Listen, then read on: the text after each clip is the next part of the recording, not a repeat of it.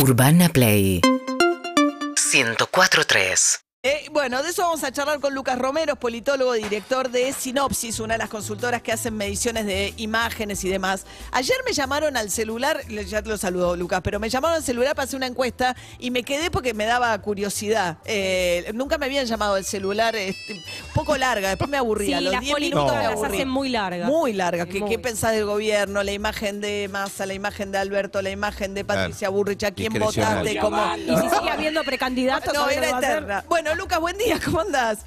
Buen día, María. ¿Cómo andan ustedes? Bien, bien. Este, bueno, ustedes midiendo, midiendo, midiendo. Sí, es interesante esto que planteás, porque eh, efectivamente una de las dificultades que nosotros estamos teniendo para hacer este tipo de investigaciones es que nos estamos encontrando con gente con poca voluntad de contestar encuestas, ¿no? Y sobre todo cuando se hacen encuestas muy largas. Muy largas. Eso produce, eso produce un sesgo muy eh, dañino para el resultado de la investigación, que es que terminan contestando la encuesta los que están más interesados en contestar la encuesta. Y eso nos trae muestras con sectores muy politizados, ¿no? Claro. donde se ven como eh, sobre representados las posiciones extremas. ¿Qué es lo que pasa en televisión por cable, por ejemplo, no? Que vos tenés también una audiencia eh, de programas políticos que tiende a ser de una franja etaria, digamos, de 50 para arriba, con posiciones ya tomadas, ¿no?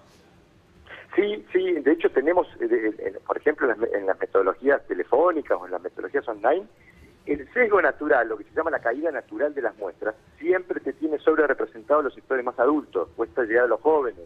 Es algo bastante parecido a esto que contás que pasa en los medios. Claro, por eso están tan represent sobre representadas en los medios, las noticias, las posturas extremas, porque son las que más miden en función del tipo de audiencia que tienen también esos programas. Sí, sí, de hecho, mira, te, te cuento una curiosidad que nos está pasando en las investigaciones. Cuando vos haces investigaciones, por ejemplo, con metodologías online o telefónicas, eh, candidatos como Milei o como Burrich aparecen mucho más mencionados, más representados. O sea, la- las mediciones, los registros son mucho mejores. Y en encuestas presenciales, los registros para candidatos más moderados, por ejemplo, Larreta o Manes, aparecen mejor posicionados respecto de las mediciones online. De hecho, tenemos la sospecha de que buena parte del error en la medición de 2021, ¿vos te acordás que a Manes le fue mejor en la, en la- en la elección que en las encuestas? Bueno, la hipótesis eh, investigativa nuestra es que ahí efectivamente hubo una subestimación del apoyo a Manes, precisamente porque los sectores moderados tienden a estar menos representados en las muestras por este sesgo que se llama de autoselección, es decir, terminan participando en las encuestas los más políticamente interesados en participar. Claro, claro. A ver, bueno, hecha esta aclaración es súper interesante, Lucas, porque es como medir en un escenario muy politizado y, y- y hay una, sobre todo jóvenes, ¿no? Digamos, hay un electorado joven, eh, nuevo, que seguramente termine siendo el que decida esta elección en un marco de mucha incertidumbre, donde tenemos tantos candidatos y tanta incertidumbre. Sí, sí, incluso difícil de conectar con la gente para poder transmitir un mensaje. Mira, yo digo, una forma sencilla y directa de conectar, eh, digamos, de contar lo que uno ofrece, es decir, contar en contra de qué uno está, es decir, asumir la representación de un conflicto. Eh, como la gente tiene a veces más claro qué es lo que rechaza respecto de lo que desea, bueno, uno conecta mejor con ella contándole o coincidiendo en ese rechazo. Digo esto porque con el lanzamiento de la reta de ayer ya tenemos a los tres principales candidatos opositores con sus respectivas grietas. ¿no? Milei con, esta novedosa grieta de estar en contra de la casta, en contra de los políticos, yo diría en contra de la política o de lo político. Bullrich que viene apelando a la tradicional grieta contra el kirchnerismo. Y bueno, y ayer la reta nos presentó esta audaz propuesta de grieta que es estar en contra de la grieta. ¿no? Y digo audaz porque siendo un candidato opositor, tiene que ir a pescar entre los votantes opositores, cuando buena parte de esos votantes opositores están protagonizando esa grieta. Así que eh, una propuesta audaz de la reta eh, que creo que tiene la, la prioridad o el objetivo principal de tratar de fortalecer ese posicionamiento centrista que ha venido teniendo él, que entiende le mejora las chances competitivas en un contexto bastante fragmentado. ¿no? Claro. Ahora, vos das por, eh, en base a los números, eh, Cristina Kirchner, me imagino que dentro del Frente de Todos, individualmente sigue siendo la que mejor, ¿no? Eh, adhesión tiene, aunque su imagen negativa es muy alta y uno imagina que es como Macri un candidato poco competitivo para una elección general, ¿no? Ahora, la pregunta es, ¿y- ¿es irrecuperable Alberto Fernández? A ver, yo creo que el problema de Alberto Fernández es eh, que hoy carece de dos recursos esenciales para ser el candidato del oficialismo.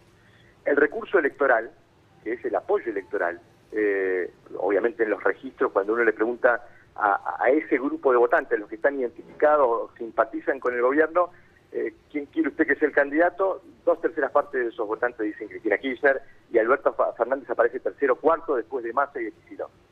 O sea, el kirchnerista, el del Frente de Todos prefiere primero a Cristina, segundo a Massa, tercero Kisilov, cuarto a Alberto. Sí, de hecho, fíjate qué interesante, en nuestro último estudio de febrero de este mes, le preguntamos a esos votantes, lo del oficialista, no quién quiere usted que sea el candidato, quién usted percibe como el candidato más competitivo. O sea, fuimos a plantearnos, a, posicionarlos en una perspectiva estratégica y aún así el 63% nos dice Cristina Kirchner. Solo el 3,4% de los votantes del oficialismo, dijo Alberto Fernández. El otro, el otro recurso que le falta a Alberto Fernández, este es el recurso electoral, o sea, hoy no tiene apoyo, no tiene votos propios. El otro recurso que le falta es el político. O sea, no, uno puede liderar la oferta política del oficialismo si hay consenso entre los actores que integran el oficialismo de que eh, Alberto Fernández es el mejor candidato. Y el problema que tiene el oficialismo, eh, María, es que cuando uno le pregunta a la gente, ¿usted qué va a buscar en el cuarto oscuro este año cuando toque elegir el presidente? El 85% te dice un cambio, incluso votantes de frente todos te dicen un cambio.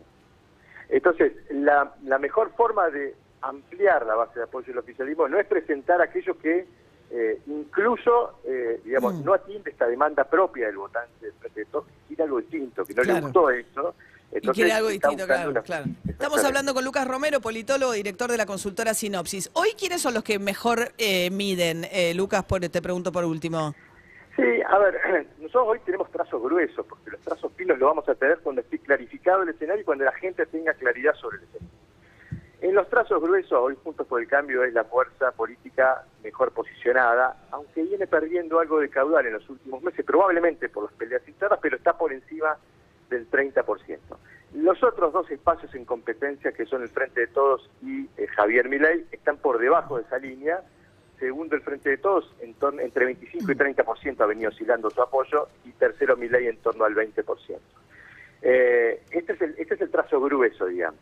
Ahí es donde uno mira y dice, bueno, en este, en esta, en este escenario, conjuntas por el cambio posicionado entre medio de esas dos ofertas alternativas que son el Frente de Todos y Milei, y pensando que esto pudiera definirse en una segunda vuelta, es ahí donde uno piensa, bueno, da la sensación que el que, termine liderando la oferta de Juntos por el Cambio es el que tiene mayores chances de ser eh, el presidente electo, porque le gana cualquiera de los otros dos opciones a los dos extremos del espectro, ¿no? Esta es un poco la mecánica que presenta la escena.